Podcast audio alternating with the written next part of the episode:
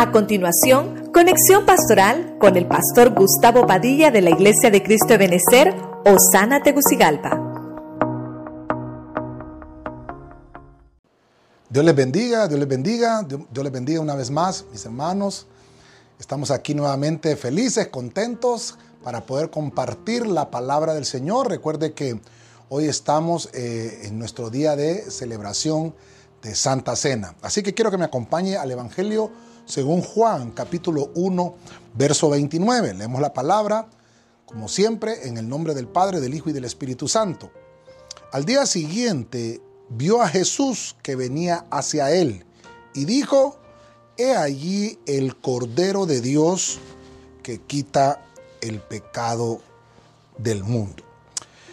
Que Dios bendiga su linda y hermosa palabra. En este día, hermano, estamos eh, celebrando la mesa del Señor. Usted que está en casita con nosotros acá, eh, también vamos a estar compartiendo. Sé que usted tiene su pan ahí preparado también y su copa de vino.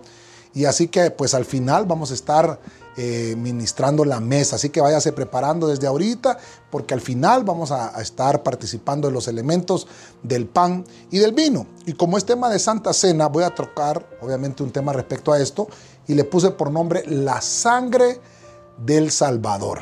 Así que vamos a ponernos en las manos del Señor para que Dios pueda hablarnos y que Dios tome el control del ambiente desde el principio hasta el final de este tiempo. Padre, en el nombre poderoso de Jesucristo te damos gracias una vez más porque nos permites, Señor, venir delante de tu altar y delante de tu presencia, Señor, para que puedas bendecir tu palabra. Háblanos este día, Señor, y quédate en nuestros corazones desde el principio hasta el final. Te lo pedimos todo en el santo y bendito nombre de Jesucristo.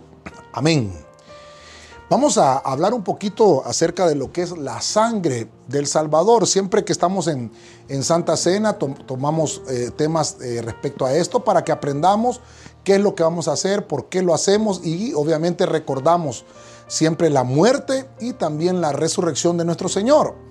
Cuando encontramos en la Biblia eh, la palabra cordero, me llamó la atención el versículo anterior que leíamos, porque dice que Juan el Bautista dijo, he ahí el cordero de Dios que quita el pecado del mundo. Y entonces él lo reconoció como el Cordero.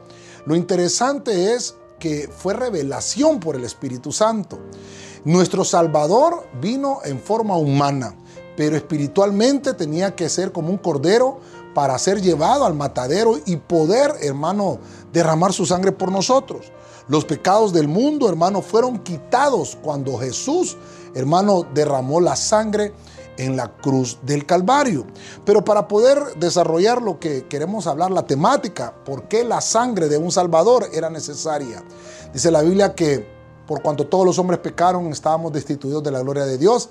Y necesitábamos entonces que alguien viniera a anular esos decretos y esos, y esos eh, hermanos, anular esas cosas que estaban contra nosotros. Y el único que lo pudo hacer fue nuestro Señor Jesucristo. Así que quiero eh, entrar en la temática. ¿Cómo es entonces que la sangre del Salvador, ¿por qué fue escogida?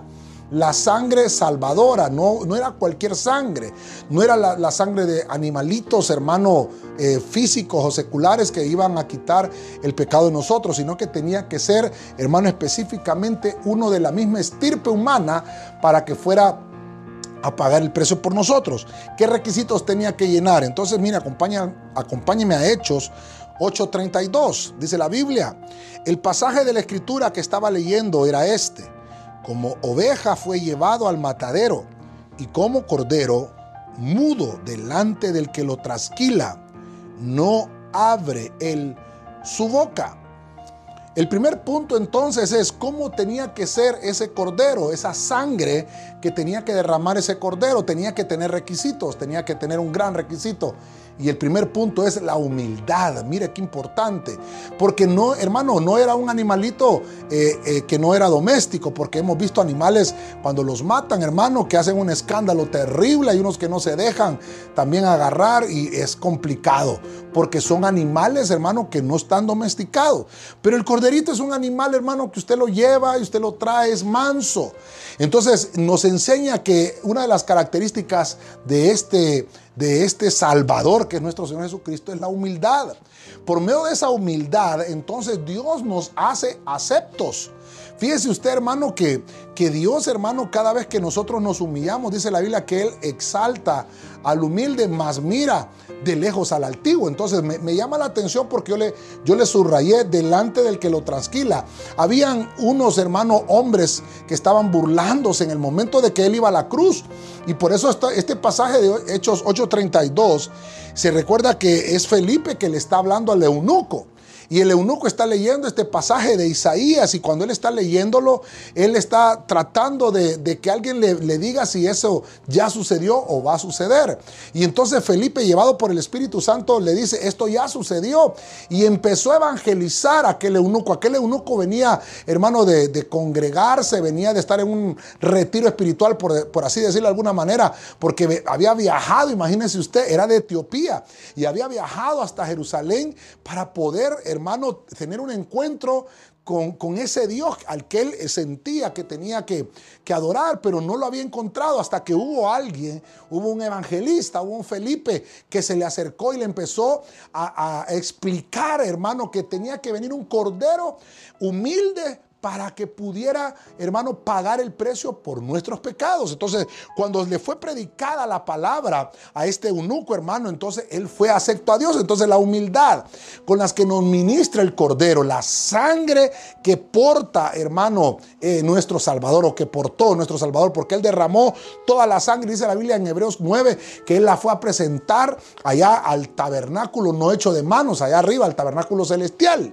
Y lo que puedo trasladarle entonces es que eh, tenía que ser una persona humilde. La sangre que se iba a derramar tenía que estar en un vaso, hermano, de humildad. Mire usted qué importante. Entonces, nosotros también como hijos de Dios, como cristianos, como pueblo suyo que somos, también tenemos que, hermano, tener esa misma administración de humildad. La humildad nos va a hacer aceptos a Dios, hermano.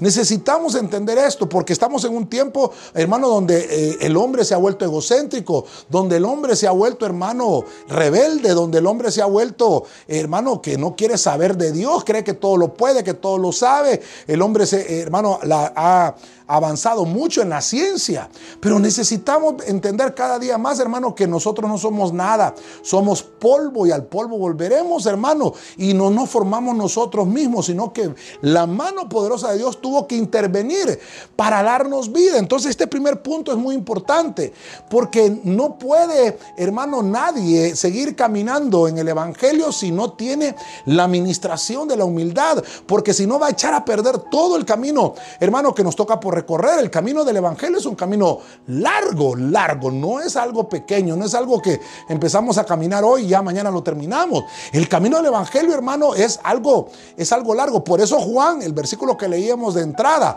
Juan dijo, he ahí el Cordero de Dios que quita el pecado del mundo, era nuestro Salvador, que Él portaba la sangre, Él era el portador, Él era el vaso de esa sangre que tenía que ser derramada, una sangre con una ministración de humildad. Así que tenemos que recordar esto, la administración de la humildad tiene que estar, hermano, en nosotros también. Por eso es que cuando participamos de los elementos, cuando participamos del pan, y cuando participamos del vino, esa misma administración de humildad está sobre nosotros. Así que es muy importante que entendamos esto, que usted y yo este día podamos entender que necesitamos esa, esa, esa porción de humildad para nuestro corazón y para nuestra alma. Necesitamos que el Señor, hermano, pueda ministrar nuestro corazón desde la coronilla de la cabeza hasta la planta de los pies y que nosotros podamos entregarle nuestro corazón, porque eso es lo que nos pide el Señor. Dame, hijo mío, tu corazón. El Señor nos está pidiendo esto. Ahora, vamos a ver entonces por qué la sangre del Salvador tenía estos, eh, eh, ¿cómo decirle? Como algunos requisitos. Mire qué importante. ¿Qué más hizo esa sangre? Mateo 27.6 dice de la siguiente manera. Y los principales sacerdotes tomaron las piezas de plata y dijeron, no es lícito ponerlas en el tesoro del templo, que es precio de sangre. Entonces aquí me resaltó algo, como estamos hablando de la sangre salvadora. Aquí estamos llegando a un punto bien álgido. El punto acá es precio de sangre, el punto número dos. Pero fíjese usted, voy a ponerle por, eh, la explicación por qué le puse con el subtítulo sentido de justicia. Porque si usted eh, lee el contexto, aquí estamos hablando de cuando Judas, hermano, entregó a nuestro Señor, cuando Judas entregó al Salvador. Dice que él lo entregó por unas piezas de plata. Otras versiones son más específicas y dicen que fueron 30 monedas de plata. Lo subrayé acá para que entendamos algo, porque la plata, hermano, representa redención. Mire usted qué importante que podamos entender estas cosas, porque a la luz de la palabra podemos saber entonces que el precio de sangre que nuestro Señor, hermano, obviamente pagó por nosotros fue por nuestra redención. Pero entonces, ¿por qué un sentido de justicia? Porque entonces, hermano, los, los líderes religiosos de aquel entonces, cuando Judas regresó con un remordimiento, es un arrepentimiento falso porque era un remordimiento por lo que él regresó. Cuando él regresó, entonces le dijeron los fariseos, no, ese dinero no puede entrar a las arcas de la iglesia porque es precio de sangre. Ese número 30, hermano, nos llama mucho la atención porque también nos está hablando de madurez. El 30 nos habla de madurez. Pero quiere decir que al hablarlo de plata, todo lo que en la Biblia nos toque concerniente a la plata nos habla de redención. Entonces lo que estaba haciendo nuestro Señor era pagando ese precio, hermano, con su preciosísima sangre con su preciosísima sangre. Y entonces ellos no le estaban dando el sentido, hermano, real de la justicia, porque según ellos estaban haciendo algo correcto, porque ya habían manchado ese dinero. Ese dinero había salido de las arcas de la iglesia. Mire usted qué importante, de la iglesia en aquel entonces, que era la sinagoga de los fariseos. Ese dinero había salido, ese dinero era santo, pero en las manos de un pervertido como Judas, entonces se convirtió en un precio de sangre. Mire usted qué importante entonces este punto, porque estamos hablando de la sangre de nuestro Salvador. La sangre de nuestro Señor Jesucristo, hermano, no es cualquier sangre. Mire usted qué importante lo que estamos tocando hoy en día, porque fíjese usted el punto de lo que estamos pasando. Estamos en una pandemia. Y allá afuera, hermano, hay, una, hay un gran temor, hay pánico. La gente tiene eh, miedo a contaminarse y algunos que ya se contaminaron y han sido sanados de esta enfermedad, entonces los, los gobiernos de los países los están, hermano, localizando para que ellos puedan donar sangre. Fíjese usted qué importante. Para que puedan donar esa sangre, no para, mire usted, hermano, no para sanidad, sino para curación. Fíjese usted. Porque una cosa es sanidad y otra cosa es curar. El medicamento sana, pero hay algo que cura. Una operación te puede curar completamente, pero no me quiero meter en ese lío. El punto es, hermano, que esa sangre que, están entregando los que ya, ya superaron la enfermedad, están sacándole plasma a esa sangre porque de, esa, de, ese plasma entonces se lo van a inyectar a uno que está en estado delicado y obviamente se lo van a inyectar para que se recupere de esa enfermedad. Pero fíjese usted, fíjese usted qué terrible, porque entonces estamos hablando de que esa, esa sangre de otro que ya pasó por esa misma aflicción puede ayudar a otro. Entonces, por eso el punto lo traigo a colación porque me, me, interesa por el tema que estoy trasladándole. La sangre de nuestro Señor Jesucristo, la sangre del Salvador. Él tuvo que ser eh, pasado por estas tribulaciones, por las angustias, para poder, hermano, tener los anticuerpos, vamos a usarlo de esa manera, ¿verdad? Para poder ser probado en todo, porque dice la Biblia que eh, Jesucristo aprendió obediencia. Y entonces el hermano, al pasar todo ese proceso, entonces ahora él derrama esa sangre y esa sangre ahora la utilizamos nosotros para que nosotros ahora alcancemos la inmunidad también de las cosas que nos estaban dañando. Por eso es que la administración de la sangre de nuestro Señor Jesucristo, hermano, es una administración tan hermosa, precio de sangre pagó. El verdadero sentido de la justicia es que nuestro Señor Jesucristo tenía que subir a esa cruz y derramar la sangre. Los fariseos pensaban que estaban haciendo justicia al no, al no recibirle, hermano, el dinero a Judas. Pero qué interesante, qué interesante, hermano, porque hay muchos que aplican este pasaje ah, de la compra del, terreno que hizo Judas con ese dinero porque eso significa, significaba entonces que el favor había sido concebido por la sangre de Cristo. Miren usted qué terrible. Pero no estoy tratando de decírselo en ese sentido, porque era un sentido de justicia equivocado. El verdadero sentido de justicia es el que hizo nuestro Señor Jesucristo, que Él derramó toda la sangre en la cruz del Calvario y por esa sangre usted y yo alcanzamos la salvación. Que Dios bendiga, hermano, ese, esa preciosa y hermosa sangre. Voy a avanzar un poquito más adelante para que vayamos viendo la sangre de nuestro Señor Jesucristo, la sangre salvadora. Hebreos 9, 22 dice de la siguiente forma, y según la ley, casi todo es purificado con sangre, y sin derramamiento de sangre no hay perdón. Entonces, Ahora, hay algo muy importante aquí. Estamos en el punto número 3 que se llama derramamiento. La sangre de nuestro Salvador era una sangre humilde. Era una sangre que era el precio, hermano, el precio que tenía que pagarse por la humanidad. Y ahora el número 3 tenía que derramarse, tenía que derramarse, pero ya voy a explicar un poquito más esto. ¿Cuál era ese derramamiento? ¿Por qué tenía, por qué tenía que derramarse? Porque eso era un símbolo de, de, pagar una deuda. Cuando alguien derramaba algo era como que extraía de él y lo daba. O sea, era un símbolo de pago, pero lo que me llama la atención es que sin derramamiento, por eso lo importante, no hay perdón de pecados. Entonces, ¿por qué el perdón de pecados requiere entonces el derramamiento? Porque era un decreto que venía de parte de Dios. Tenía que decir, eh, había que tener, hermano, un derramamiento de sangre. No es, hermano, que nuestro Dios era es un Dios sanguinario, que le gusta la sangre. No, no, no. Estamos hablando de que, fíjese usted, ¿cuál es el símbolo de la vida del humano? La sangre. Si el humano le sacan la sangre, se muere. Entonces era un símbolo, hermano, de la vida del alma. En, el espíritu podemos entender que la vida del espíritu se puede ver en los huesos, porque es la Biblia que cuando eh, no se va a envejecer mis huesos, habla la Biblia de mi espíritu. Cuando el espíritu, hermano, calla, cuando el espíritu se envejece, los huesos también se quiebran y se rompen. Entonces, como que, como que la vida del espíritu está en los huesos. Pero la vida del alma es en la sangre. La vida del cuerpo está obviamente en otras cosas, como el corazón, el cerebro, los pulmones. Pero me llama mucho la atención porque esta sangre tenía que ver, hermano, como un símbolo de pago.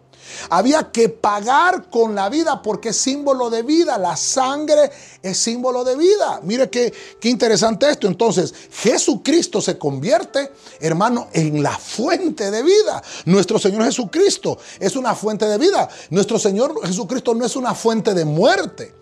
Aunque Él murió, tuvo que morir, dice la Biblia, que Él entregó su vida, pero al tercer día resucitó. Él mismo tomó su vida. Nadie lo mató, sino que Él la entregó y Él la dio en sacrificio vivo para que el Padre viera ese sacrificio del Cordero y que la sangre que estaba siendo derramada, hermano, pudiera servir para perdón de los pecados. Esa sangre, hermano, es la que tenemos que derramar en nuestro corazón.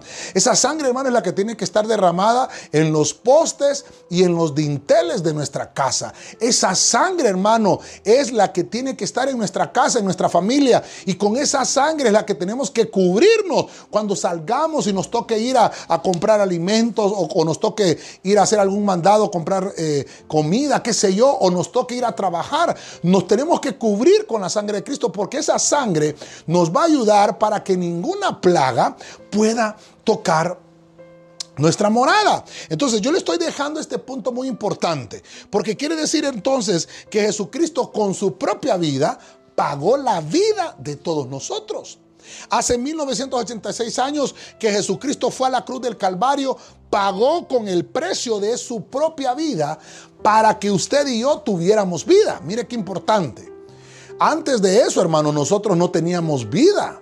Nosotros no podíamos vivir, solamente teníamos el derecho de venir a la tierra, morir y se acababa todo. No había, hermano, ningún plan de salvación para nosotros. Pero qué lindo, hermano, que hubo un plan celestial, que hubo un plan divino, hermano, que tenía que simbolizar, hermano, el derramamiento de la sangre. Tenía que venir a morir alguien.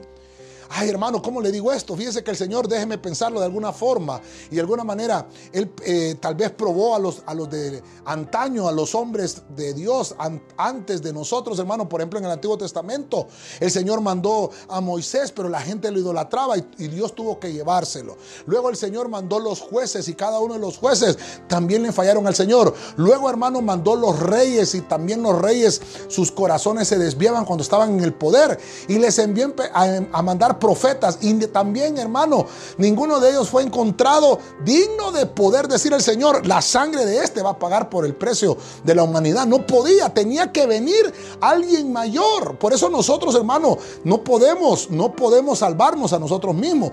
Tuvo que venir el Hijo de Dios. Vino a la tierra y se hizo carne para pagar el precio como un símbolo de pago espiritual por nuestra vida y por el pago y la consumación de la deuda de nuestros pecados. Entonces ahora podemos decir, hermano, que un derramamiento de la sangre del Hijo de Dios y ahí, hermano, no hay vuelta de hoja. Ahí no hay vuelta de hoja. El Señor lo hizo una sola vez. Por eso, por eso tenemos que entender esto, que el Señor lo hizo una sola vez y en ese momento se convirtió el Señor en un parte aguas, hermano, porque él aparte antes de Cristo las cosas eran diferentes y después de Cristo también las cosas empezaron a cambiar. Entonces tenemos que entender que nuestro Señor Jesucristo tiene bajo control todo lo que hermano, vino a hacer. Él, lo tiene todo bajo control. Él sabe por qué lo hizo, porque no podíamos accesar al cielo, no podíamos entrar al Padre nosotros, si no había un derramamiento de esa sangre hermosa y de esa sangre poderosa. Ahora, voy a avanzar un poquito más. Mateo 26, 28. Mire lo que dice Mateo 26, 28. Porque esto es mi sangre del nuevo pacto, que es derramada por muchos para el perdón de los pecados. Este es un versículo muy hermoso porque esta es la última Pascua donde está el Señor, pero también es la primera Santa Cena. Ahí es donde el Señor la instaura y por eso Él dice, hágalo en memoria de mí. Pero ¿por qué está haciendo esto el Señor? Y dice que Él derrama la sangre. La sangre del Salvador es para perdón de pecados. es muy importante esto. ¿Por qué la sangre? Porque tiene que haber una limpieza espiritual, una limpieza espiritual en nuestra alma. Por eso es que dice mi sangre del nuevo pacto, esa copa, la que vamos a participar dentro de unos pocos minutos, esa sangre es la sangre del nuevo pacto que es derramada. Ya vimos el derramamiento. Tenía que pasar, tenía que vaciarse aquel vaso lleno de humildad, primero dijimos, ¿verdad? Y que tenía un precio, que tenía un valor, tenía que ser derramada. Pero ahora el punto cuatro es, ¿qué pasaba una vez que esa sangre salvadora se derramaba? Entonces ejecutaba hermano, una anulación de decretos contra nosotros. Y entonces hubo perdón de pecados para nosotros. Ahora, lo que me llama la atención es que hay un nuevo pacto ahora por la sangre de Cristo. La sangre de Cristo. Cuando tomamos la copa, esa copa representa la sangre del Cordero, hermano. Es muy hermoso que entendamos esto porque no es, hermano, por la sangre de machos cabríos del, como el pasado, como el anterior, como el corderito que era sacrificado. No, eso era una sombra, una figura que tenía que venir nuestro Señor, que tenía que venir nuestro Salvador para poder realizar una limpieza espiritual y que aquellos que fueran limpios formaran parte del cuerpo de Cristo. Por eso es, hermano, que los que, los que formamos el cuerpo de Cristo, tenemos que participar de su sangre. Él está dando instrucciones a los discípulos. Él les está diciendo, esta es una ordenanza. Es la ordenanza de la cena del Señor. Esto es para nosotros, para los israelitas. Eh, tal vez era la Pascua, pero para nosotros los gentiles, para los que anhelamos ahora estar en la presencia del Señor, es la Santa Cena. Y entonces nosotros, ¿qué estamos haciendo con la Santa Cena? Estamos conmemorando la liberación de nuestros pecados, la liberación de nuestra esclavitud. Mire, mire qué lindo y qué importante esto, porque hermano, cuando el Señor está hablando acerca de todo esto, está diciendo, tienen que comer mi mi carne, que es el pan, representado en el pan, y tienen que beber mi sangre representada en la copa. Pero esto es de entenderla espiritualmente, no es canibalismo espiritual. Que el Señor reprenda al diablo. Estamos hablando de que esta es una simbología espiritual y por lo tanto la limpieza. Y mire, como estamos en un tiempo de cuarentena y como estamos hablando también de, eh, limpieza, de higiene, de, de seguridad y de tantas cosas, entonces déjeme ver esto. La sangre de Cristo es mejor que cualquier sanitizante. La sangre de Cristo es mejor que el cloro. La sangre de Cristo es mejor que el alcohol con 70% de hermano, al, 70% eh, es mejor que cualquier químico, hermano, para podernos librar de la contaminación de virus. La sangre de Cristo nos limpia completamente y nos da la seguridad de que el virus del pecado ya no tiene efecto sobre la vida de los hijos de Dios, sobre los cristianos. De esto es lo que está hablando la Biblia, que hay una manifestación de la limpieza espiritual y tenemos una vacuna, por decirlo de alguna forma. Si estamos siendo vacunados, estamos siendo esterilizados, están creciendo las nuevas defensas en medio de nosotros, así como una madre cuando le está dando de amamantar a su bebé. Por eso los doctores recomiendan la, la leche materna, hermano, por lo menos hasta los dos años que tenga el nene, porque le está mandando, hermano, defensa, lo está haciendo inmune a muchas eh, cosas que están pasando en el exterior y ese niño empieza a crecer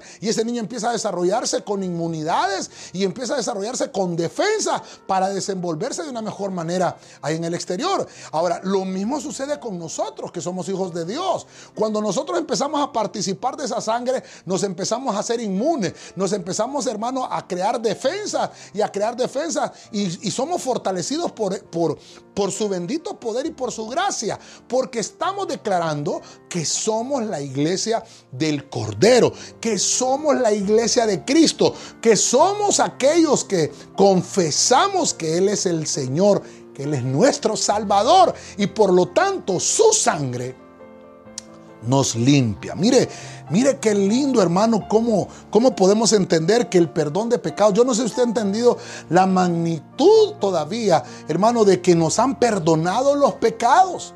Los pecados es como que, como que nos hayan quitado una mochila llena de piedras, hermano, que iba, íbamos cargando por toda nuestra vida. Esa mochila nos estaba cansando, esa mochila llena de piedras nos estaba agotando, hermano, nos estaba debilitando. Pero viene Cristo y dice, toma mi yugo, que es mi, yugo es ligero y también ligera mi carga. Entonces el yugo que ahora tomamos es el yugo del Evangelio, hermano. Y qué lindo es estar en los caminos del Señor donde podemos entender que ahora nuestros pecados han sido perdonados.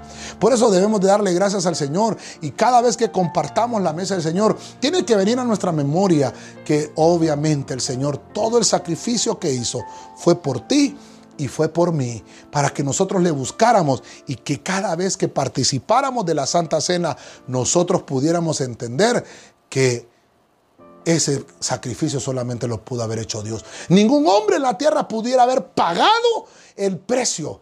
Tuvo que venir el mismo Hijo de Dios a esta tierra para pagar toda deuda. Gloria al Señor. Estas son instrucciones específicas a los discípulos. Pero quiero entonces leer un versículo más en Juan 6:53. Voy a leer la, la palabra de Dios para todos.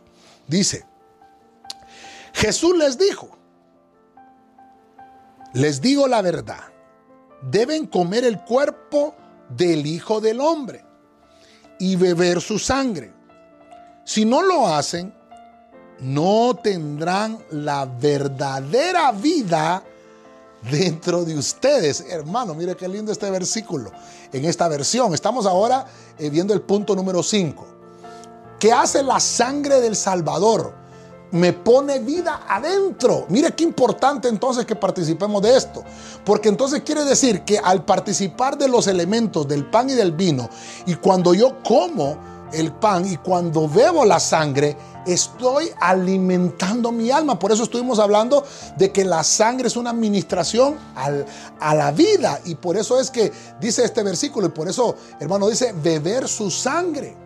Por eso ya le dije yo que no se trata de canibalismo espiritual, sino que es algo, hermano, que tenemos que creerlo con fe, porque dice que hay que comer el cuerpo y beber su sangre. Y entonces, si no lo, no lo hacemos, entonces la verdadera vida no va a estar dentro de nosotros, no vamos a tener una verdadera vida dentro de nosotros. Entonces, esa vida dentro de nosotros es, hermano, que cada vez que comemos el pan y que cada vez que bebemos la copa, una parte de Dios empieza a funcionar dentro de nosotros. Y cada vez que estamos participando de esa sangre, cada vez, hermano, que estamos comiendo, estamos recibiendo los beneficios de la sangre preciosa de nuestro Señor. Estamos siendo aceptos de parte de Dios. Cada vez que participamos de los elementos, hermano, el camino hacia el Padre se nos está acercando, se nos está acercando. Cada vez que participamos vamos avanzando y vamos caminando. Entonces, se le llama, se le llama carne y sangre de Cristo porque fueron comprados debido a que su cuerpo fue partido y su sangre derramada. Entonces son dos cosas muy importantes. Eh, para mayores temas de, estas, de, estos, de esto que estamos hablando, de esta temática de la Santa Cena, usted puede encontrar ahí en, nuestras eh, plataformas digitales, hermano, eh, Santa Cena, y va a encontrar usted bastantes temas que hemos hablado, el partimiento del pan, las copas y todo lo que hablamos siempre que tenemos Santa Cena. Pero, pero, pero déjeme decirle una cosa, una cosa es el partimiento del pan y otra cosa es la sangre derramada. Recuerde que son dos cosas importantes. Participamos del pan, que es la muerte, y participamos de la copa, que es la vida. Entonces, este es un muy importante como alimento del alma.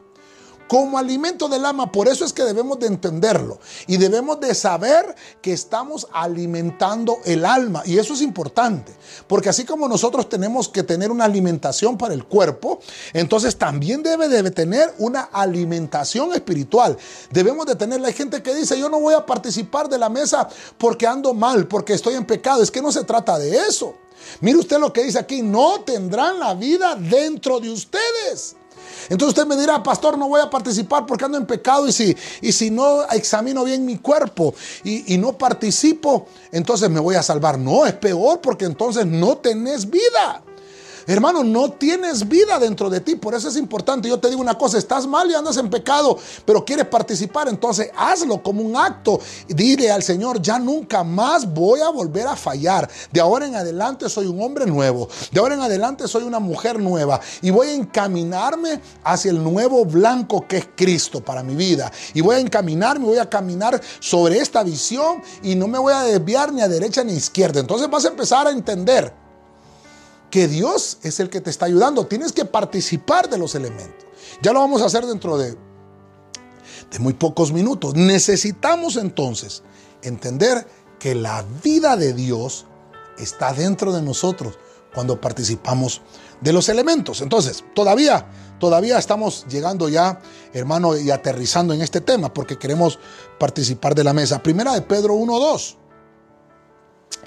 Según el precio perdón, según el previo conocimiento de Dios Padre, por la obra santificadora del Espíritu, para obedecer a Jesucristo y ser rociados con su sangre, que la gracia y la paz sean multiplicadas. Ahora está Pedro hablando acerca de, de, lo que es la sangre de Cristo, de la sangre del Salvador. Mire qué más tiene que hacer esa sangre. Hermano, tiene que ser rociada. Eso significa, hermano, que internamente, dentro de nosotros, cuando esta sangre es rociada dentro de nosotros, internamente hay una purificación. Por eso es, hermano, que dice que es la obra santificadora del Espíritu. Y por eso le traigo este versículo muy importante. Muy interesante. Fíjese usted, qué interesante que estamos viendo este tema, hermano, que estamos viendo que necesitamos limpieza, que necesitamos el derramamiento de esa sangre. Y ahora nos topamos con este punto, necesitamos ser rociados con la sangre de Cristo. Fíjese, hermano, que cada vez que uno entra a una colonia, lo rocían para cualquier contaminación del virus, para matar la bacteria, lo rocían. rocían, hermano, el carro cuando usted se baja, lo rocían en los pies, hermano. Hay unos que se llaman ahora arcos sanitizantes que lo rocían eh, todo a uno, hermano, para desinfectarlo. Pues eh, obviamente no le estoy hablando de algo eh, similar, sino muy parecido. Porque este rociamiento está hablando de algo interno. No es por fuera, no es una aspersión, sino que es un rociamiento interno. O sea que esa sangre se derrama y se empieza a rociar por tu, por tu interior, en todo lo que tú necesitas cambiar, en todas tus áreas dentro de ti.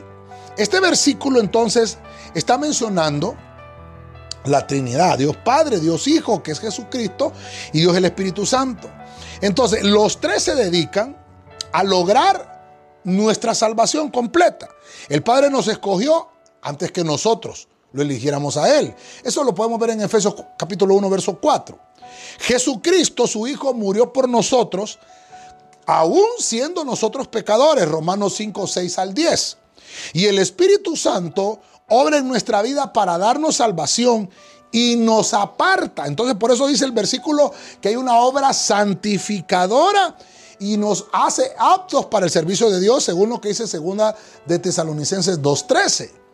Entonces la obra del Espíritu Santo tiene que estar dentro de mí y yo tengo que participar. Por eso es muy importante que si tú eres un líder dentro de la congregación, escúcheme los hermanos líderes dentro de la congregación, una de las fiestas y de las ordenanzas a las que no debemos de faltar es la Santa Cena.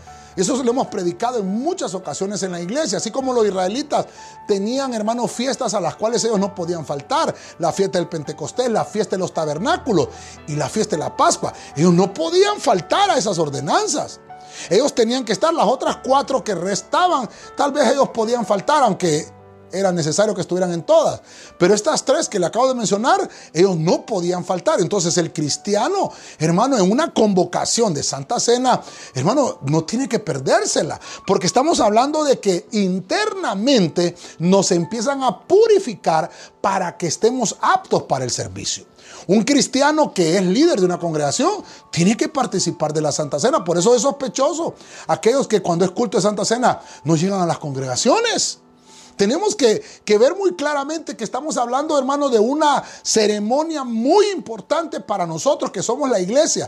Que la iglesia es la que hace señal al mundo espiritual participando de esos elementos poderosos y hermosos. Entonces, cada vez que haya, hermano, un tipo de, este, de estas participaciones, yo te invito, hermano, para que no faltes, que dejes a un lado lo que tengas que hacer. Mire, estamos teniendo esta reunión de Santa Cena por la mañana y también la vamos a tener en la tarde. ¿Por qué?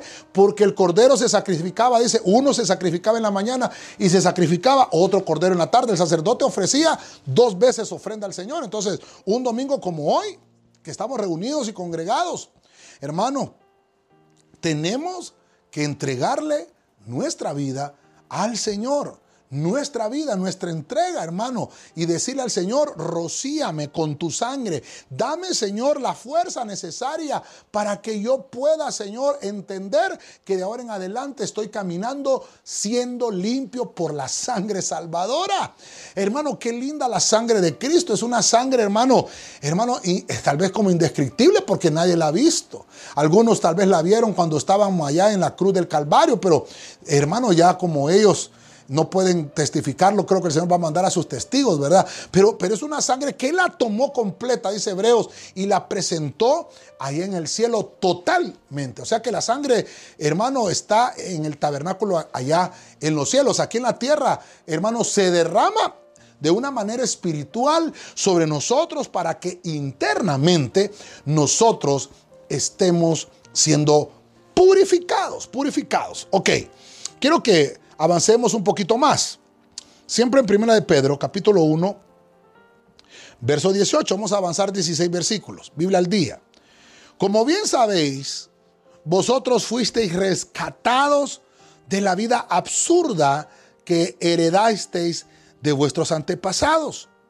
El precio de vuestro rescate no se pagó con cosas perecederas como el oro o la plata, verso 19, sino con la preciosa sangre de Cristo, como de un cordero sin mancha y sin defecto. Hermano, termino con este verso tan hermoso. Estamos en el punto 7.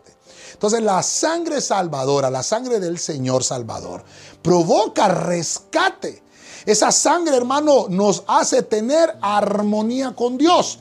Esa sangre nos ayuda para que ya no estemos distanciados del Señor y entonces nuestros pecados, dice, dice Pedro, tienen que ser perdonados. ¿Por qué? Porque el Señor fue ofrecido como un cordero sin mancha como un cordero sin defecto. Nuestro Señor, hermano, no participó de pecado.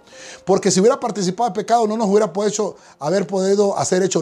Como le explicaba de los siervos anteriores, no nos podían haber hecho libres porque eran hombres pecadores.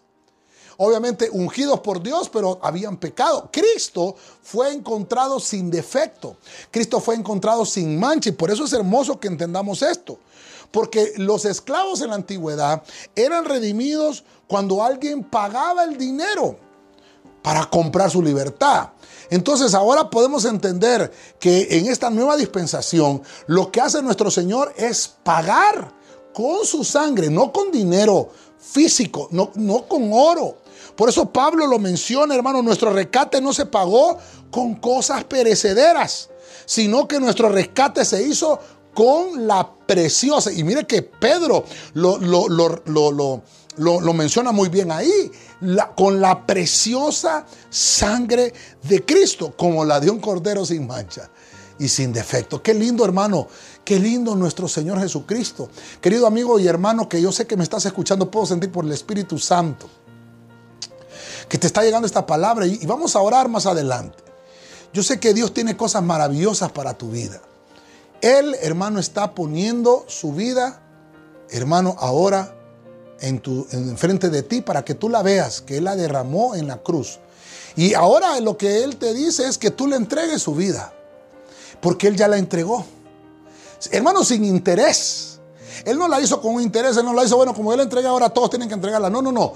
Hay, hay, una, hay algo que es voluntario de parte tuya, nadie te lo impone, sino que es algo voluntario. Por eso es que dice la Biblia que Él vino a rescatarnos, porque nosotros estábamos hundidos en el lodo cenagoso, en nuestros propios delitos y en nuestros propios deleites. Entonces necesitamos que Dios, hermano, opere de una manera poderosa. Necesitamos que Dios nos rescate, que nos limpie, porque la armonía con Dios se perdió. Cuando Adán pecó en el huerto, hermano, entonces rompió toda relación con el Señor y entonces se, se, cerró el paso al árbol de la vida. Y ahora lo que hace Dios por medio de Jesucristo, su Hijo, es poner una armonía para que todo regrese a su origen, para que todo regrese como era antes. Entonces Dios lo que está queriendo es eso, que todo regrese a ser como era antes. Yo te invito en este día para que al final que estemos orando y que estemos participando de todo lo que vamos a hacer, tú también puedas entregarle tu vida al Señor. Qué lindo hermano que pueda compartir contigo esta palabra. Porque la confianza de Dios, mire usted la confianza de Dios como juez, siempre se armonizan. Él hace todo como una sinfonía. Él todo lo coordina, todo lo que sucedió. Mire que Cristo vino a morir específicamente en el centro, en el centro del planeta, ahí en Israel. Y en el centro, por eso algunos decían que la tierra era el centro del universo. Pero obviamente el universo es algo inmenso, pero Dios escogió. Y dice la Biblia que de tal manera amó Dios al mundo. Y en otras versiones dice que la palabra mundo como cosmos. Porque de tal manera Dios amó al cosmos, al universo entero, que dio a su Hijo unigénito. O sea que Cristo vino a morir, hermano, a esta tierra una única vez por toda la humanidad y por todo el cosmos. Ah, entonces el panorama se nos, se nos hace amplio y se nos amplía mucho, porque lo que estaba haciendo Dios es armonizando toda su creación, armonizando todo lo que estaba pasando. Y mire que usted qué lindo, que los ángeles no tienen el privilegio que nosotros tenemos. Hermano, los ángeles si pecan viene el Señor y lo que sea, ah, pecaste y fallaste y los elimina. Eso está hecho, escrito en el libro de Job, que dice que Dios examina a los ángeles y les encuentra error. Pero nosotros, hermanos, como ya sabe el Señor que somos, eh, somos complicados y pecadores, entonces viene Él y dice, ¿sabes qué? Necesitas arrepentirte porque para ti tengo un plan de salvación, un plan que no lo tienen otras creaciones. Debemos de sentirnos orgullosos y debemos de sentirnos, hermanos, beneficiados espiritualmente porque por medio de Jesucristo nosotros podemos alcanzar la salvación. Él vino por nuestro rescate. Hermano, Dios rescató nuestra vida, Dios rescató nuestras familias con su sangre salvadora. Hermano, usted que está en casa puede decir gloria a Dios por eso, hermano, porque sentimos el rescate de nuestro Señor. Qué lindo es el Señor. Quiero terminar en esta hora y quiero hacer una, breve conclusión de lo que estábamos hablando y de lo que hemos eh, venido transmitiendo desde que comenzamos acerca de lo que es la sangre del Salvador. La sangre del Salvador, número uno, es una sangre, hermano, que nos muestra humildad. Y, obviamente estaba, estaba en un vaso donde estaba hecho sin manches, sin defectos, Jesucristo, eh, aceptos a Dios. Número dos, precio de sangre. Hermano, eh, obviamente lo que Cristo portaba en ese cuerpo era como un vaso siendo instrumento de justicia. Y obviamente el, el, verdadero sentido de justicia lo tiene nuestro Señor Jesucristo. Nuestro verdadero sentido de justicia lo tiene Él. Por eso es que debemos de entender, hermano, debemos de entender que el precio de la sangre de Cristo es un precio invaluable. Número tres, podemos encontrar entonces que esa sangre salvadora entonces vino a derramarse. Obviamente, eso era un símbolo de pago, por eso es que tenía que ser derramada esa sangre. Número cuatro, tenía que existir el perdón de pecados también. Eh, tenía que pagar los pecados y eso significaba que había una limpieza en el alma, la limpieza espiritual por medio de la sangre del cordero. Número cinco, la vida... Eh, eh, adentro de nosotros empieza, hermano, a purificarse por medio de la sangre de Jesucristo, porque eso significa que es un alimento del alma.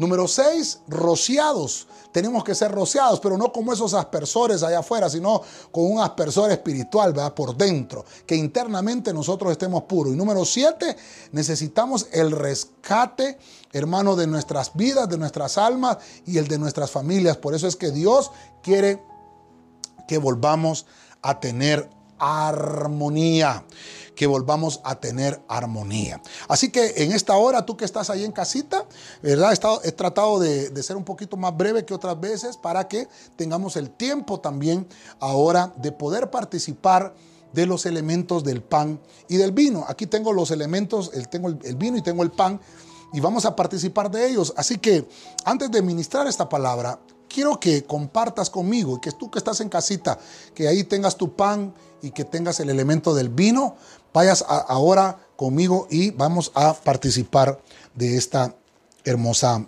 ministración. Toma el elemento del pan en tu mano derecha y oramos, lo bendecimos. Padre, en el nombre poderoso de Jesucristo, oramos en esta hora por este elemento del pan.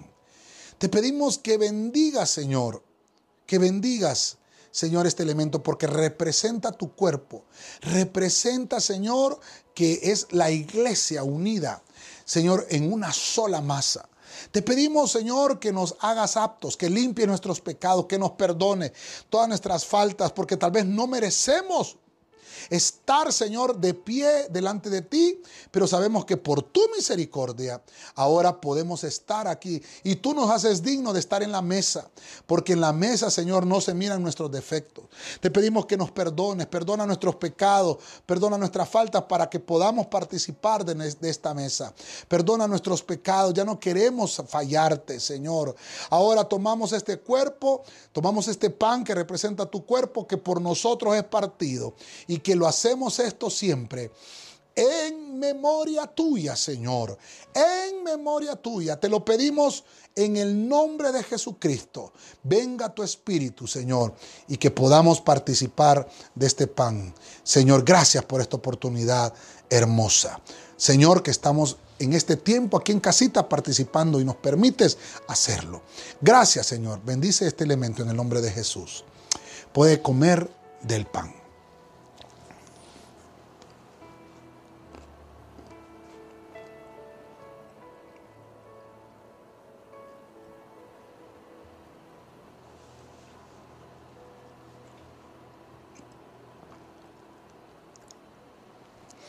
Gloria al Señor. Dice la Biblia, mire qué importante y qué interesante. Voy a tomar ahora el elemento del vino. Dice la Biblia que después de haber cenado, tomó la copa y la sirvió y le dijo a los discípulos, esta copa representa el nuevo pacto en mi sangre. Cada vez que beban esta copa, la muerte del Señor anunciamos, pero también recuerde que la copa es la vida. Oramos por el elemento del vino. Padre, en el nombre de Jesucristo, oramos por esta copa. Te pedimos que bendigas este elemento también, que es tu sangre, esa sangre salvadora de la cual hemos estado hablando, Señor, en todo este tiempo. Te pedimos que venga esa sangre, como hemos hablado, que se derrame internamente y nos limpie, nos purifique todos los pecados. Señor, y que haya un rociamiento, que haya limpieza espiritual en nuestras vidas y que nos perdone. Ya no vamos a ser iguales. Ya no vamos a volver a ser iguales. Te pedimos, Señor, que este elemento del vino venga sobre nosotros como esa sangre hermosa tuya porque representa tu sangre.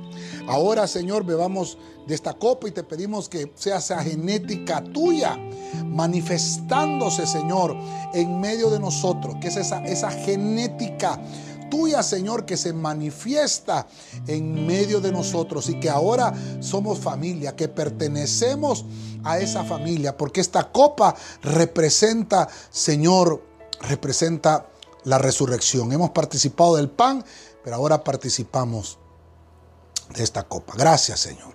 En el nombre de Jesús bendice el elemento del vino. Podemos beber todos de la copa.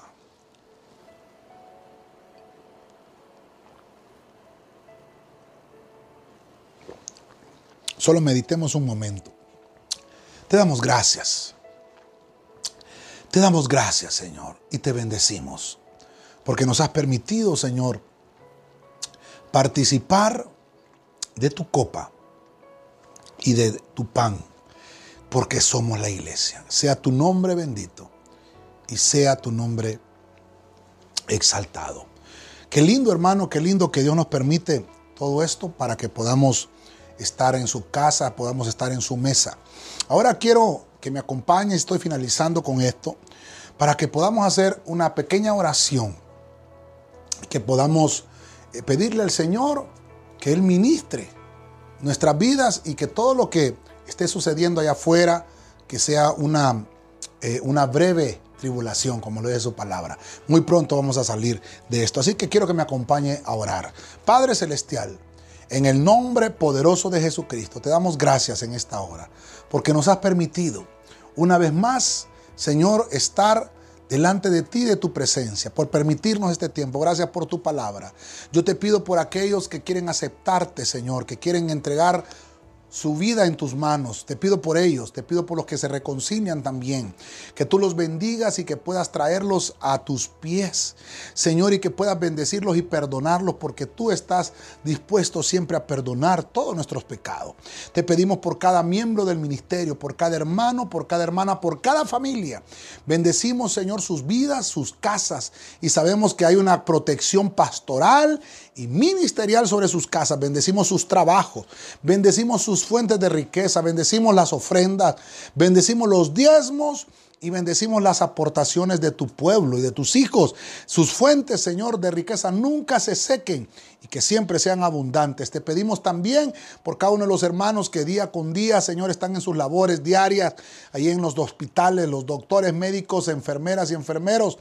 Señor, todos los que trabajan, todos los que están haciendo alguna labor, te pedimos para que los guardes y que nuestras casas también estén guardados de toda epidemia, Señor, y que sea tu sangre en los postes y tu sangre en nuestros dinteles de nuestra casa. Yo estamos haciendo esta señal de que nuestra casa tiene la sangre de Cristo, la sangre salvadora, y que ninguna plaga, Señor, va a poder entrar en nuestra familia, Señor, porque la sangre salvadora de Jesucristo está en mi casa, está en mi familia. Yo declaro tu pueblo cubierto, declaro tus hijos cubiertos con esa preciosa sangre de Jesucristo. Llévanos siempre, Señor, con tu paz donde vayamos.